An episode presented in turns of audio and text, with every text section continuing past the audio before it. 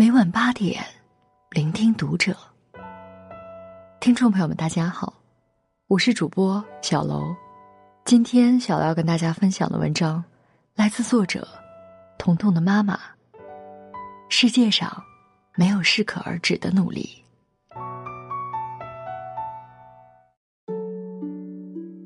二零一五年，我三十岁，有三个愿望：长发及腰。瘦到一百斤，考上研究生。年底，我都做到了。二零一六年，我的愿望是跑步一千公里，读完一百本书，完成一场马拉松比赛，考到三个跟工作相关的资格证。如愿，我又都做到了。这两年，尤其是二零一六年的变化，源于逐渐强烈的意识和顽强的意志力。而这一切，又都源于一些好习惯的养成。这些习惯让我的生活不再凌乱，情绪不再失控，心灵不再空虚。我迫不及待的想把这一年的变化与你分享。先说说我自己吧，从学生时代起，我就是那种迅速淹没在人群中的普通人。成绩平平，相貌平平。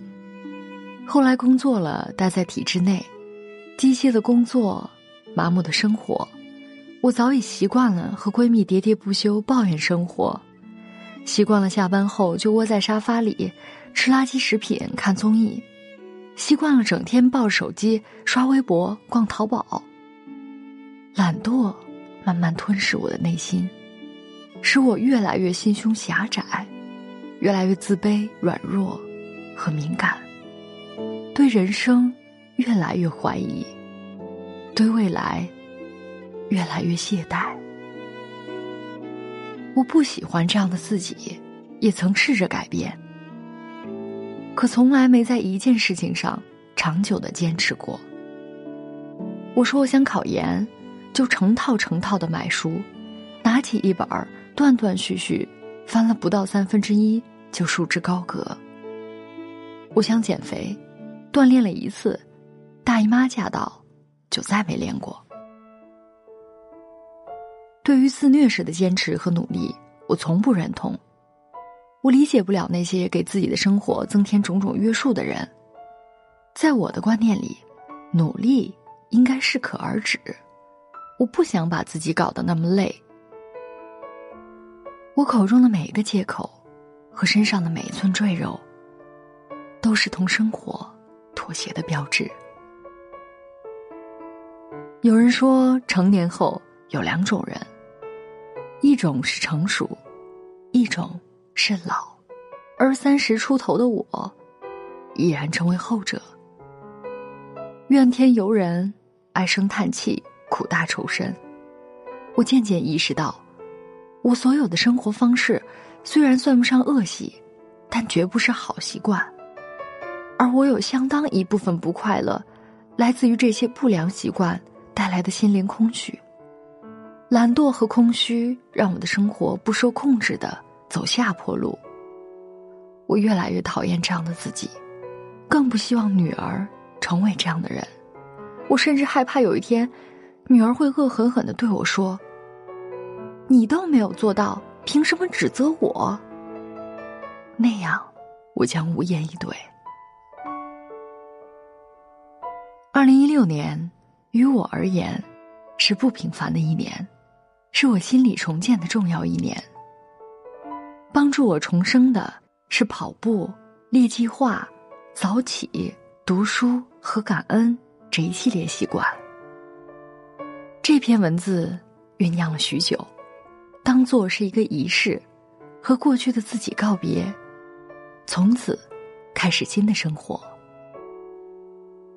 二零一五年，我开始跑步；二零一六年，更是一次都没有间断过跑步，还参加了人生第一次马拉松比赛。每周我至少有三天在跑步，每次至少五公里。跑步是个特别痛苦的过程。有几个关键的坎儿很难超越，我了解自己，停下一次我就再也坚持不下去了。这种逼迫的方式，后来却带给我彻头彻尾的改变。我不再抵触，反而爱上了这种整日与惰性做斗争的快感，享受一次次超越自己的过程。我终于明白，我的态度决定了生活质量。后来，跑步也成为我的一种解压方式。我不再逢人就说自己的不快，而是对自己说：“不开心就去跑步吧。”大汗淋漓过后，身体累了，心却安静了。长期坚持要靠内在动力，而非外在压力。其实，就是自我意识。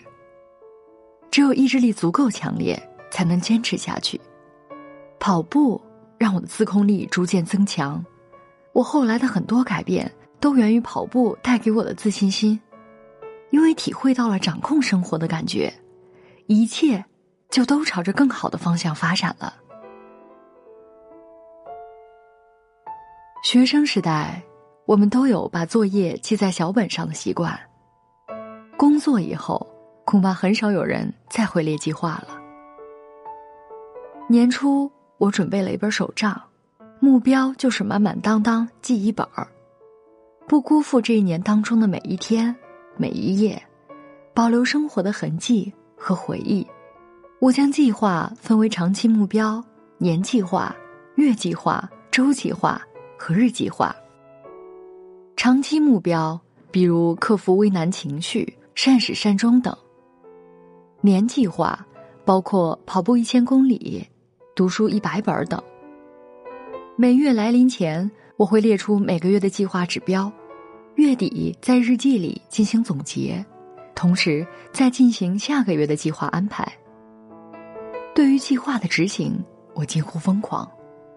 提前计划有个神奇的效果，就是能减轻内心的杂乱和不安。当看到一项项 to do list 一一被完成勾掉，内心别提有多满足了，心里清爽，情绪自然会提升，再多事物也不是负担了。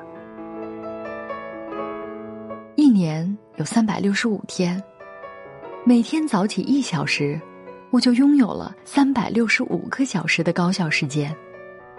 夏天我通常五点半起床，冬天六点半，并且中午从不午睡，晚上十一点半入睡。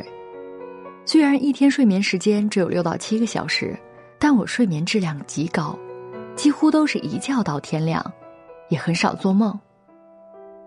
说真的，五六点起床并不算早，但能够享受属于自己安静的时光，却是很宝贵。尤其对我们这些年轻的妈妈来讲，有属于自己的时间，简直太奢侈了。早晨时间金贵，用来做最不想做的事情，一天都会无后顾之忧。我通常会将每天必看的复习题安排在早起这段时间。因为早晨很安静，思路也很清晰，读书学习效率会特别高。学完该学的内容，好像完成了一天最令我头疼的大事儿，出门干什么都轻松多了。这一年，我利用早晨时间学习，考了三个和工作相关的资格证，都是八十分以上通过。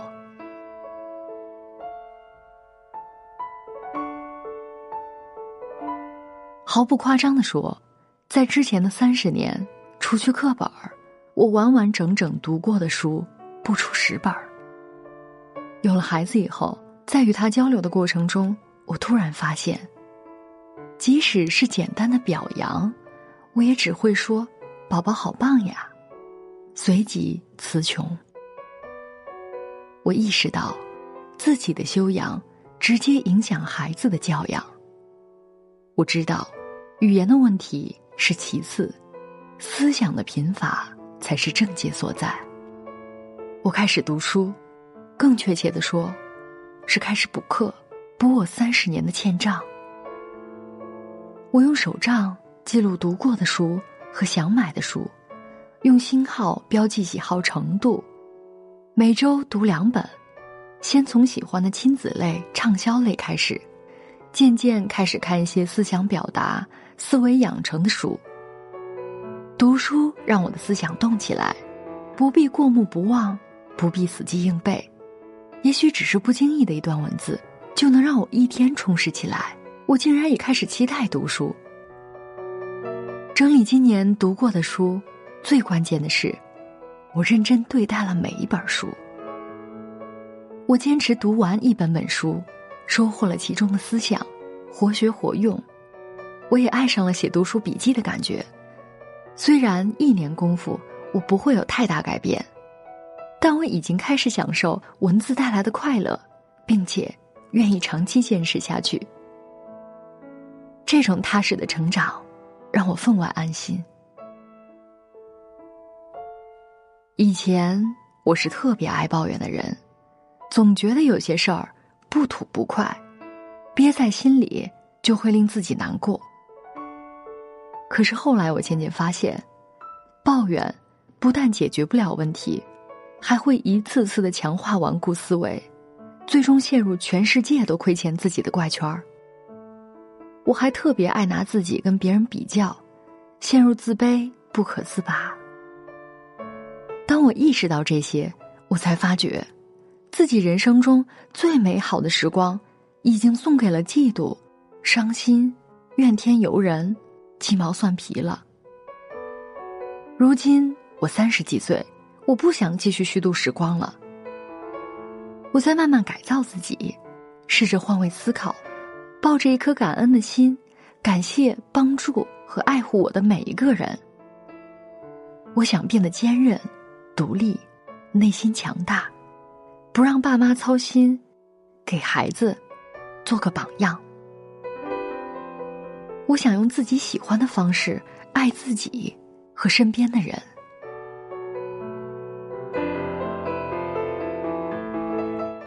年结束了，时间太快，但留有痕迹，感叹匆匆，却内心充实。我之所以觉得这一年对我重要，不是我完成了多少事儿，而是深切的感受到，内心开始丰富成熟了。体会到自己所具有的生长能力，体会到坚持和积累的重要，我终于有一点点自信，原来我也可以。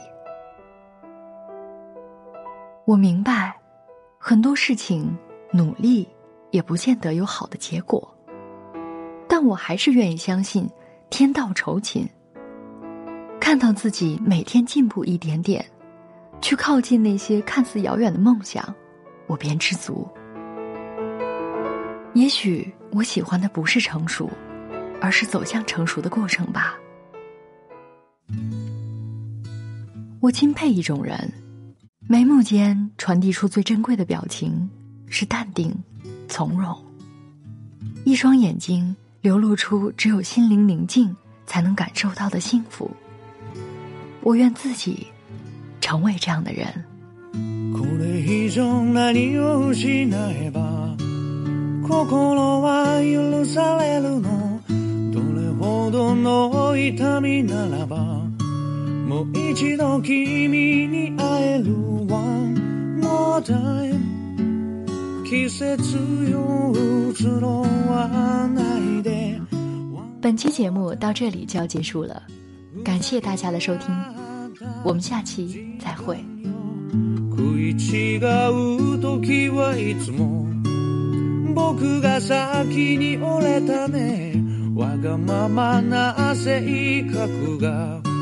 なおさら愛しくさせた One more chance 記憶に足を取られて One more chance 次の場所を選